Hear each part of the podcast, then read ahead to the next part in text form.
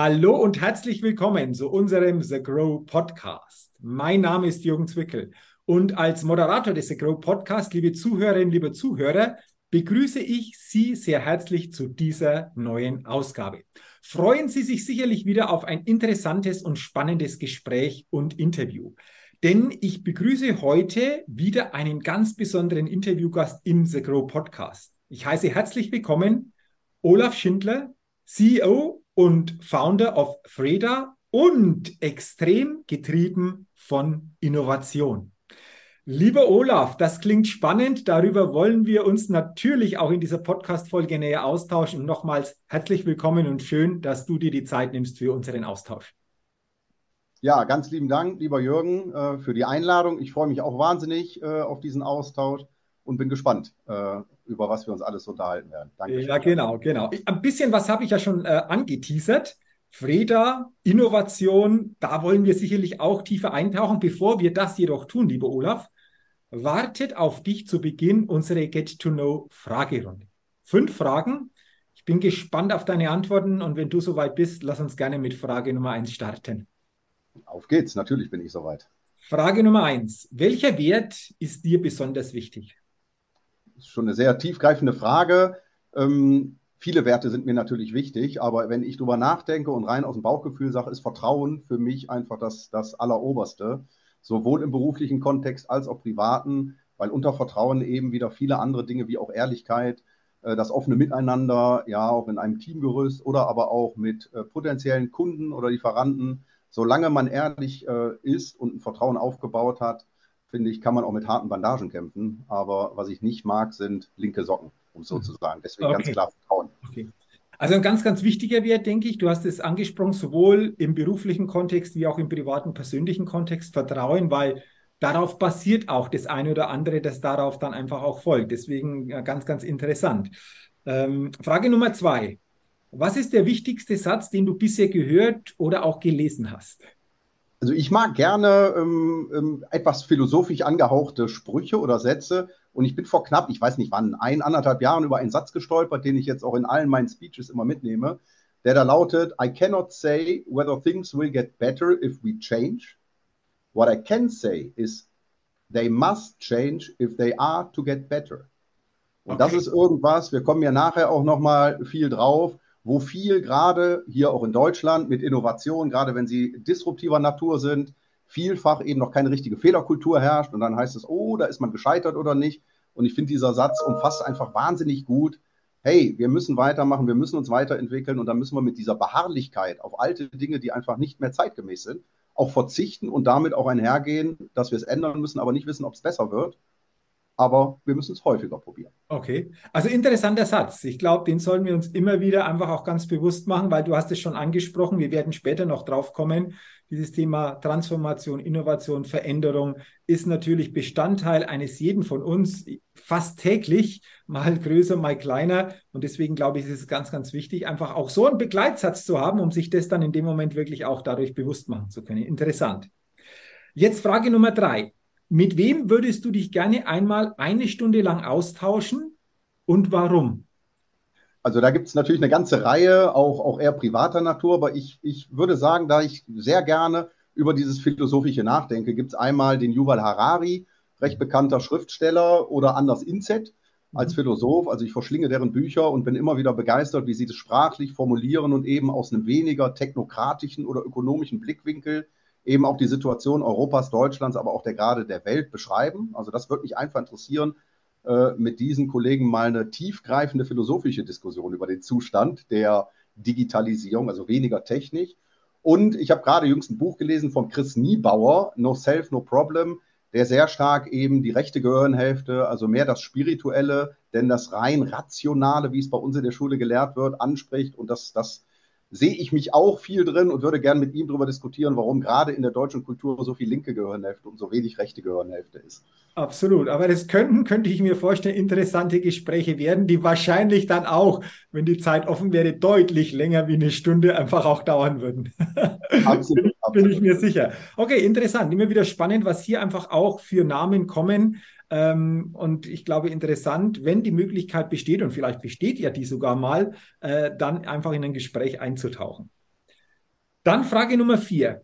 Lieber Olaf, was war in den vergangenen zwölf Monaten dein persönlich größtes Learning? Auch eine sehr gute Frage. Ähm, mein größtes Learning, ich würde sagen, das ist nicht in den zwölf Monaten entstanden, aber das ist eigentlich ein Learning, was ich seit 20 Jahren mit mir nehme, aber jedes Jahr mehr bestärkt wird. Ähm, und zwar, das ist all about human. Es geht um Menschen. Es geht, die richtigen Menschen um sich herum zu äh, organisieren, um in den Austausch mit den Menschen zu kommen, um einfach ja, diese Energie mitzunehmen auf neue Ideen, neue Inspirationen, und dann auch die Menschen dabei zu wissen, mit denen man vertrauensvoll, das war der Wert, den ich eingangs gesagt habe, eben diese Dinge auch recht wenig politisch, sondern umsatzgetrieben dann wirklich auch umsetzen kann. Und, und darum ist für mich immer der Leitspruch, Human is the next big thing. Ja, es geht um Netzwerk, es geht um den richtigen Netzwerk und damit meine ich nicht Adressen, sondern damit meine ich eben den Austausch mit völlig verschiedener Menschen unterschiedlicher Herkunft, die immer wieder neue Inspiration für Innovation und dann eben auch Umsetzung geben. Und mhm. deswegen mhm. Menschen, Menschen, Menschen. Mhm. Neben all der Technik, die ist gegeben, es müssen immer noch die Menschen sein, die diese ordnungsgemäß und richtig einsetzen. Mhm. Spannendes Learning. Vor allen Dingen, äh, ich denke, so vom Bewusstsein her, sich dem noch viel bewusster zu werden, was du jetzt einfach auch geschildert hast. Mhm.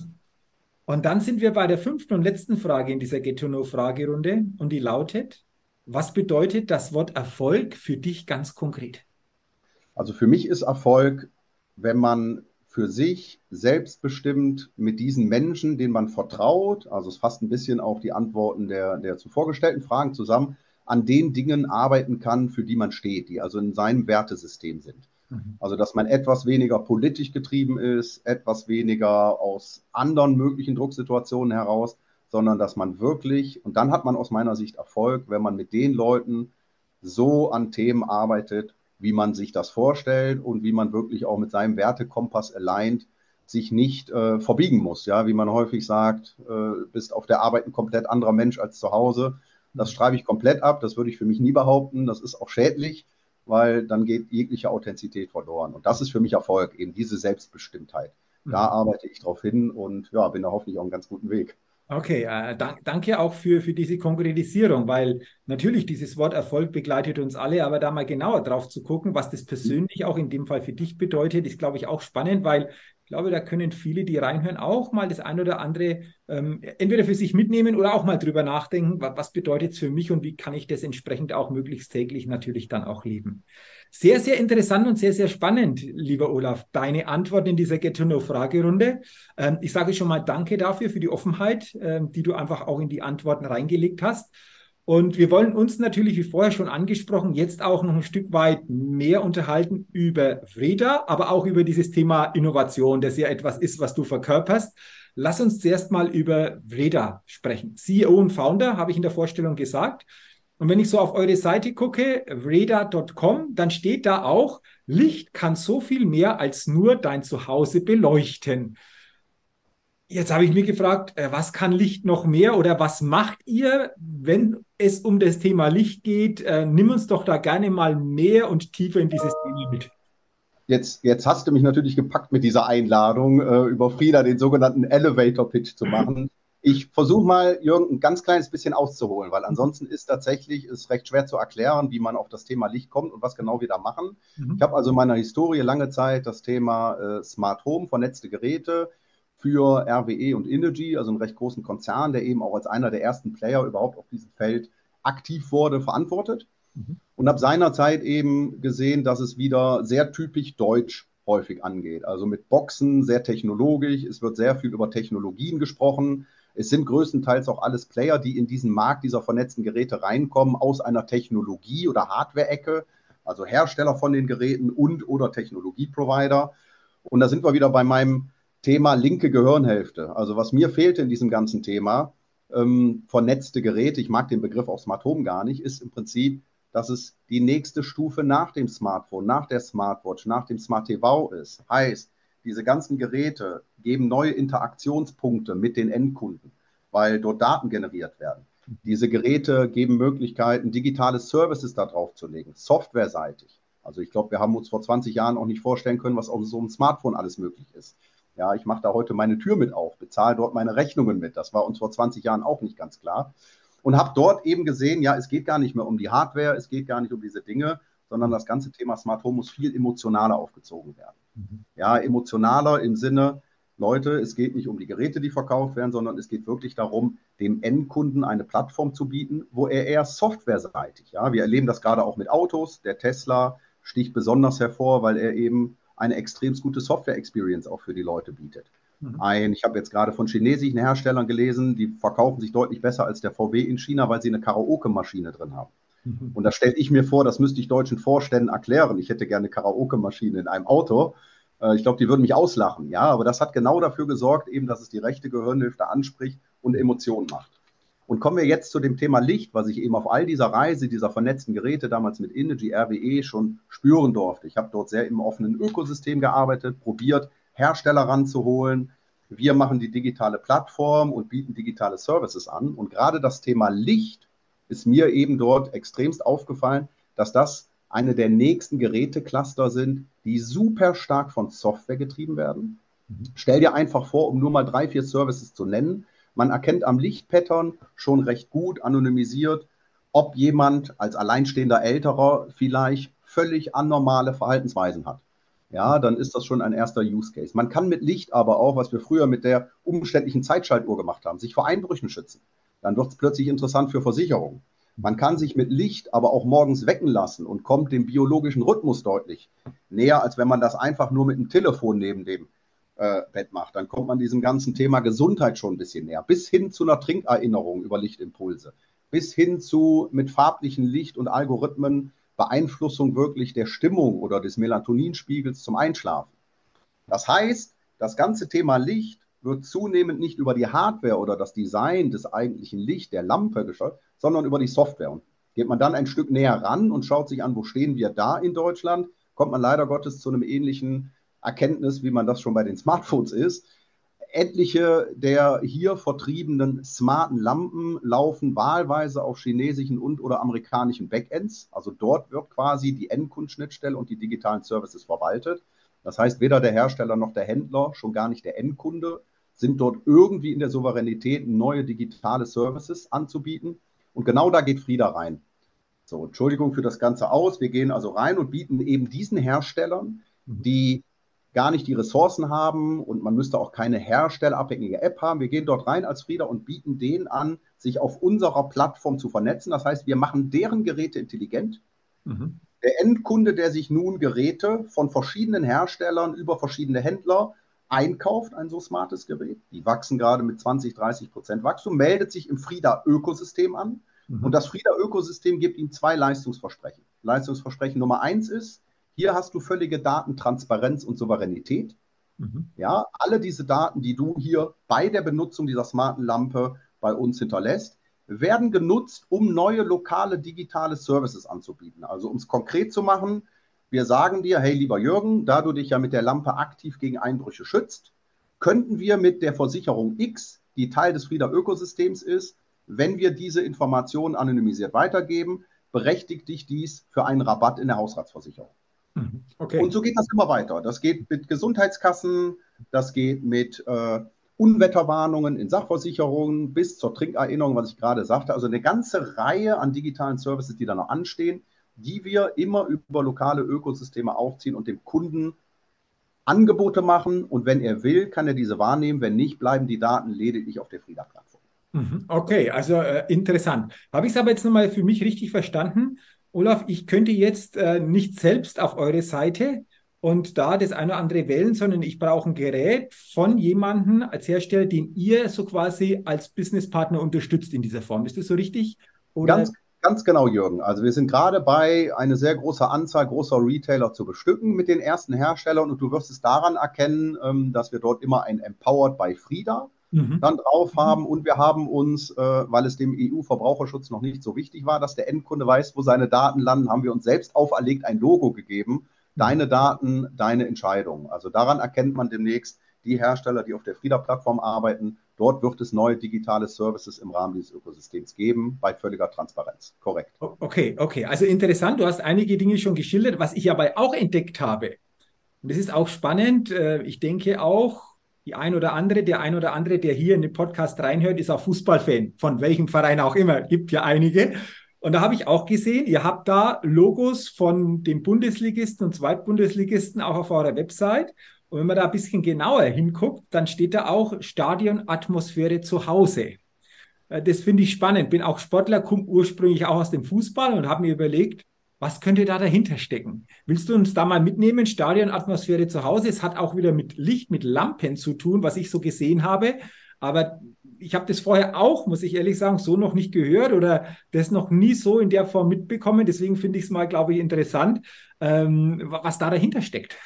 Ja, super gerne. Ähm, ja, was steckt dahinter? Ich habe, ähm, vielleicht hole ich da auch noch mal ganz kurz aus, ich habe ursprünglich tatsächlich zehn Jahre im Klimaschutz verbracht. Und was ich da in, in den Jahren 2006 bis 2015 auch gemerkt habe, ist, dass das ganze Thema Klimaschutz erst von, ich sage mal, so ein paar Nerds, ja, den Langhaarigen, irgendwie auf die Bühne gebracht worden ist und immer mit sehr rationalen Argumenten, also mit Warnungen und wir müssen doch und das findet einfach nicht Anklang in der Masse. Ja, was wir wissen, was Anklang in der Masse findet, ist dann wieder das Instagram, die von mir eingangs äh, erwähnte Karaoke-Maschine in den chinesischen Autos mhm. oder auch Katzenvideos bei TikTok, ja, wo ich mir mit meiner Historie gar nicht vorstellen mag, das vor, vor hiesigen Geldgebern oder Konzernvorständen gepitcht haben zu müssen. Das heißt, wir sind bei der rechten Gehirnhälfte und wir haben auch festgestellt, das ganze Thema Datensouveränität mit einem sehr emotionalen Licht ja schon über Einbruchsschutz, Gesundheitswecker ist schon sehr gut, das greift aber es greift noch nicht das Herz der Kunden. Also es hm. ist nicht so ein, wo man sagt, massenweise, das muss ich morgen haben. Und als ich länger darüber nachgedacht habe, habe ich gesagt, naja, was wir letzten Endes machen wollen, ist ein lokales Ökosystem hiesiger Versicherungen, hiesiger Gesundheitskassen, hiesiger Energieversorger, Banken, die eben um diese neue Endkundenschnittstelle Services drauflegen. Aber was ist wirklich identitätsstiftend für jemand, der in eine neue Stadt kommt? Oh, ich bin hier zugezogen. Das ist meistens der Sportverein. Mhm. Bin gebürtig, zwar mit 19 schon weg, Mönchengladbacher. Bin erster FC Köln-Fan. Ich muss mich jetzt mal outen, das wird mir wahrscheinlich viel Leben geben. ich, ich ja. wollte gerade sagen, für welchen Verein schlägt er dein Herz? Als gebürtiger Gladbacher könnte man natürlich meinen, Gladbach-Fohlenelf. Köln ist ja so der Rivale, es ist immer dieses entsprechende Derby. Äh, äh bevor dass du weiter äh, das, das ausführst, mal ganz kurz die Zwischenfrage. Wie kam es dazu, dass du als Gladbacher Köln-Fan dann bist? Ja, ich, ich glaube, da könnte man noch mal einen eigenen Podcast zu machen. Also das, das war tatsächlich schon immer so und es gab nicht das einschlägige Erlebnis. Ich war immer schon von der Stadt Köln und der dahinterliegenden Kultur, dieser, dieser Offenheit okay. sehr angetan. Und irgendwie hat es mich schon recht früh dann, dann vom Herzen zum, zum FC verschlagen. Okay, okay. Also Aber, von dem her aber um das anzuknüpfen, also was ich auch, auch eben gemerkt habe, Mönchengladbach kannte man immer nur auch wegen dem Verein, ja, wegen der Fohlen, wegen der 70er. Also sehr, sehr viel. Und das ist ja auch der Grund, warum örtliche Stadtwerke, warum örtliche Banken, Versicherer sich im Sponsoring aktivieren. Und wir haben eben festgestellt, dass Sport oder dieses Fußball ist der Trigger, um die Leute wirklich auch bei der rechten Gehirnhälfte massenweise für diese Plattform zu begeistern. Mhm. Und wir setzen das nun in Kontext mit den dahinterliegenden Sponsoren und sagen, hey, früher war das Sponsoring einer Versicherung die Bande. Ja, aber dort erreichst du immer die gleichen 40.000. Und die Frage ist, naja, kaufe ich deswegen eine Versicherung, wenn ich jetzt am Wochenende mal mit Kumpels ins Stadion gehe und sehe dort die Bande? Wie wäre es aber, wenn wir all diese Millionen, ich meine, wir haben 50 Millionen Fußballsympathisanten in Deutschland, wenn wir die dort treffen, wo sie sind, nämlich zu Hause, wenn sie abends beim Abendbrot mit der Familie sitzen, wenn sie mit Freunden sich treffen. Und wenn wir dort mega emotional eben als Lichtereignis einflächen, wenn gerade der Lieblingsclub bei mir der FC trifft. Und jetzt kommt es eben im Nachgang auch den dahinterliegenden Sponsoren genau diesen sehr emotionalen Touchpoint in den eigenen vier Wänden geben, damit beispielsweise der Hauptsponsor von Bayern München, die Deutsche Telekom, mit einem kurzen Aufleuchten auf der Lampe und man hat einen Deal auf den Bayern-Sieg, quasi als Marketingplattform nutzt. Wir nennen das Performance Sponsoring. Oder die Versicherung X, die den Verein Y sponsort, den Fans auf dem Weg zum Stadion die Möglichkeit gibt, über unsere App kurz noch die Anwesenheitssimulation einzuschalten, damit die Wohnung während des Stadionsbesuchs vor Einbrüchen geschützt ist. Mhm. Und das gibt für uns einen emotionalen Touchpoint. Wir haben mit Fußball eben diese Karotte, wie man sagen würde, diese emotionale Karotte, haben mit der DFL letztes Jahr die Lizenz vereinbart und dürfen jetzt für 36 Clubs eben diesen Fußballservice anbieten, der nur der Türöffner für die emotionale Kaufentscheidung, die rechte Gehirnhälfte ist, um dann eben die Sponsoren mit den zuvor genannten digitalen Services und den sehr emotionalen Touchpoints mit den Kunden zu Hause in Verbindung zu bringen und nicht nur mit den Stadiongängern. Okay. Steckt also mehr hinter als der reine Fußballservice. Ja, absolut, absolut. Interessant. Also ich persönlich habe wieder sehr viel gelernt, jetzt schon zu dem, was du gerade, aber auch davor gesagt hast.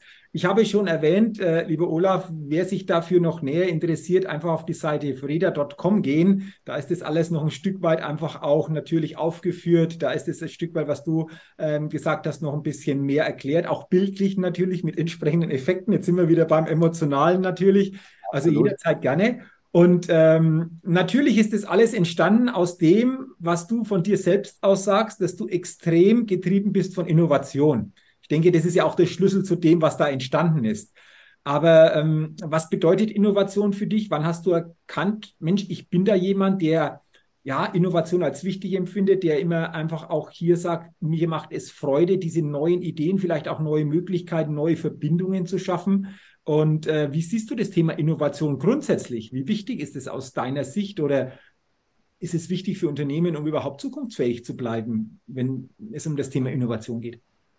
Ja, absolut. Also ich, ich mag vielleicht mal damit anfangen, wann habe ich das erkannt? Also ich habe in, in, in meiner Konzernhistorie tatsächlich irgendwann gemerkt, wenn es zu sehr politisch ist und nur noch darauf aus ist, äh, eine Hierarchieebene höher zu kommen, um, um das nächste Level des Materialismus vielleicht irgendwie für sich zu erreichen, aber dabei eben die Innovation stockt. Ja, das macht sich daran bemerkbar. Das wird jeder kennen. Ja, wenn wir ehrlich sind, wenn man sich äh, vor den Aufzügen trifft und dort wird rumgestöhnt, wie lange es noch ist bis zum nächsten Urlaub und dass hier wieder der Chef äh, da irgendwie politisch äh, irgendwas nicht so richtig in die Wege bringt, wie es inhaltlich doch sein sollte, wie es eigentlich alle wollen. Und das, das hat mich äh, ein Stück weit krank gemacht. Das nervt mich. Ja, also ich bin, bin durchaus derjenige, der dann wirklich auch im Kontext diese Innovationen zu treiben, natürlich in Gespräche geht und auch die Innovation überlegt oder schaut, wie bringt man sie wirklich konsensual dann auch durch. Aber wenn es komplett stockt, ja, einfach aufgrund der Tatsache, dass, dass viele von dem Stocken partizipieren, dann, dann macht es mich wirklich wahnsinnig und nervt mich und hat mich eben auch zu der Historie gebracht, dann vor drei Jahren selber gegründet zu haben. Mhm. Und Innovation, wenn ich jetzt drauf schaue und auch mal mit dem Blick, äh, weil du ja fragst, ist das für Unternehmen notwendig? Ja, absolut. Und ich glaube, wenn wir ganz ehrlich sind und, und schauen uns das an, ohne die Nörgelei der, der hiesigen Tagespresse jedes Mal aufzusaugen, das sollte man nicht tun, aber steht es dramatisch um den Standort? Absolut. Mhm. Ähm, wir sind zu sehr an alten Pattern halten wir fest. Viel zu viele, gerade der großen Unternehmen, sind eher in der Verwaltung dessen, was sie haben, mhm. mit schleichender Innovation. Ich sage mal so ein bisschen salopp, wir sind verspätete Anwender der Innovation. Ja, also erst sagt man in Deutschland, WhatsApp will keiner und dann hängen wir doch wieder alle drauf. Mhm. So wird sich das mit ChatGBT verhalten, so hat sich das mit Alexa verhalten und mit iOS und mit Google. Die Frage, die ich mir da immer stelle, wann kommt wirklich nochmal eine Innovation hier aus diesem Lande? Also wann kommt wirklich nochmal eine bahnbrechende Innovation, wo wir sagen können, okay, dort sind eben die anderen äh, Länder schlichtweg Anwender unserer Innovation. Mhm. Und da sehe ich tatsächlich auch ein bisschen ein kulturelles Dilemma in der typischen German Angst, alles sehr langsam zu machen, wir, wir haben die Kultur, die im Bildungswesen schon anfängt, doch eher auf Bewahren, auf Wissen aus. Und ich glaube, dass uns das äh, zum Nachteil gereichen wird, wenn wir nicht zumindest die, die innovieren wollen, ihnen so Freiräume geben und etwas bessere Rahmenparameter, die die Verwalter heute schon haben, ja, en masse, wenn ich jetzt über Förderung und sowas rede, dann werden wir als gesamter Standort auch ein ganz großes Problem kriegen. Absolut, weil gerade die Köpfe, die was bewegen wollen, dann möglicherweise eben auch dieses Land verlassen werden. Und dann werden die Unternehmen noch größere Probleme kriegen, überhaupt in fünf Jahren noch da zu sein. Mhm. Und das geht schneller, als man denkt. Ja, wir haben es damals bei Nokia, bei Kodak, bei vielen gesehen und viele unserer Großunternehmen, wenn man ganz ehrlich ist, sei es die Automobilindustrie, Banken, sei es äh, aber auch die Energieversorger, das geht dann viel schneller, dass auch so ein ganz, ganz großer wankelt. Viel schneller, als man glaubt. Mhm. Okay, also auch da nochmal wichtige Punkte, die du erwähnt hast ähm, auch, äh, ja, ich sage mal, verbunden fast mit dem Appell, da einfach auch natürlich äh, diese Offenheit mehr zu zeigen, auch so vom, vom, vom Mindset, von der Haltung her, die Themen anders anzugehen. Ähm, am Ende, ähm, wir sind im The Grow Podcast, The Grow als Netzwerk ist ja genau auch dafür angetreten, umzusetzen, wirklich auch zu vernetzen, um das Thema Innovation gegenseitig einfach auch zu unterstützen. Wie siehst du aus deiner Sicht Olaf the Grow, um da einfach auch nochmal von, ja, von deiner Sicht äh, den, den Blick mal drauf zu haben? Ja, absolut. Ich meine, das war auch das, ähm, was, was sich in meiner Recherche, warum ich mich von The Grow angesprochen gefühlt habe und mich letztendlich auch dazu entschieden habe, mit Frieda dort beizutreten, weil, weil deutlich erkennbar schon als Nichtmitglied, aber erst recht, wenn man dann als Mitglied dort drin ist, steht hier eben weniger das politische oder das, das Schönreden, ja, anders Inset hat es mal mit Nickerchen beschrieben, mhm. ja, man will es nicht wirklich warm, sondern wirklich die Tatsachen auf den Tisch bringen, aber nicht in einer polemischen Art, sondern zu schauen, okay, wie ändern wir es jetzt? Und wie ändern wir es mit den richtigen Leuten? Ich hatte ja auch eingangs gesagt, dass mir das Thema Netzwerk so extremst wichtig ist. Und all das finde ich eben in The Grow wieder. Ja, warum ich auch, auch sehr froh bin, eben da in diesem Netzwerk Mitglied zu sein und dort mich mit den richtigen Leuten zu vernetzen, um diese Innovation zu treiben weil eben genau diese Umsetzung dort im Mittelpunkt steht. Es steht die Vernetzung der richtigen Leute zum Zwecke der Umsetzung und nicht zum Zwecke des Adressbuchs vergrößern der Leute oder zum Klettern einer nächsten Karrierestufe im Vordergrund. Und das ist extremst das, was mich treibt. Und ich glaube, davon gibt es wenig, davon müsste es noch mehr geben. Ja, weil das genau das äh, eigentlich alles zusammengefasst, was wir beide hier gerade diskutiert haben. Es braucht jetzt Macher. Es braucht kein Genörgele mehr es braucht keine Verwalter, sondern es braucht definitiv ein Netzwerk an Machern. Absolut, absolut. Ich würde sagen, das sind schöne Schlussworte gewesen. Äh, dieser Appell, den Sir Grow letztendlich schon zeigt, einfach auch noch breiter zu machen, das noch stärker rauszugeben, wirklich in die Umsetzung zu kommen. Es braucht Macher, die anpacken. Ähm, ich denke, du bist das beste Beispiel für so einen, einen Macher, äh, wie mit innovativen Ideen Dinge entstehen können. Und ich wünsche dir natürlich persönlich, aber auch im unternehmerischen Kontext noch viele Innovationen, gute Ideen zum Thema rund ums Licht. Mal gucken, was da noch alles möglich ist. Ich denke, da fällt dir sicherlich ähm, das eine oder andere noch ein. Und ich sage nochmal herzlichen Dank für dieses inspirierende Interview, für deine Gedanken, für deine Impulse und nochmals danke, dass du dir die Zeit dafür genommen hast, lieber Olaf. Jürgen, ich bedanke mich auch. Ich hätte noch eine letzte Frage und auch ein Angebot. Natürlich schicke ich dir sehr gerne eine solche Lampe, weil, wie du sagst, Emotionen versucht man über Videos, Bilder und Worte zu, zu vermitteln, wie es geht. Man muss es schlichtweg erleben. Mhm. Also komm da gerne auf mich zu und dann schicke ich dir diese Lampe und verrat mir doch noch ganz kurz, für welchen Verein dein Herz äh, klopft. Naja, ich komme aus äh, Franken, Mittelfranken. Nürnberg ist 35 Kilometer entfernt. Also die erste, und jetzt sind wir wieder bei den Emotionen. Meine erste Berührung war eben als kleiner Junge im Stadion beim Club. Und da ist natürlich dann diese Verbindung da. Ich war zwar die letzten Jahre jetzt natürlich auch Corona-bedingt nicht mehr so intensiv, einfach auch im Stadion, weil folgte schon immer mit. Und wenn einfach Bundesliga oder jetzt zweite Bundesliga ist, ist natürlich schon immer der Blick, wie spielt Nürnberg, wie spielt der Club. Also von dem her auch ein Verein, ein, ein, ein ähm, ja, Traditionsverein, aber eben auch mit sehr viel emotionalen Schmerz auch verbunden. Ab, absolut, da haben wir was gemeinsam. Also absolut. Ganz lieben Dank für die Einladung, für das sehr angenehme Gespräch. Hat mich sehr gefreut und hat Spaß gemacht. Danke, lieber. Sehr, sehr gerne, lieber Olaf. Und nochmal Dankeschön an dich. Ja, liebe Zuhörerinnen, liebe Zuhörer, herzlichen Dank natürlich auch an Sie, dass Sie heute in diese Podcast-Folge hineingehört haben. Ich wünsche Ihnen, dass Sie viele gute neue Impulse durchaus auch mitnehmen können und freue mich natürlich auch, wenn Sie bei der nächsten Ausgabe des Agro Podcasts wieder mit dabei sind. Bis dahin eine gute Zeit, Ihr Jürgen Zwickel.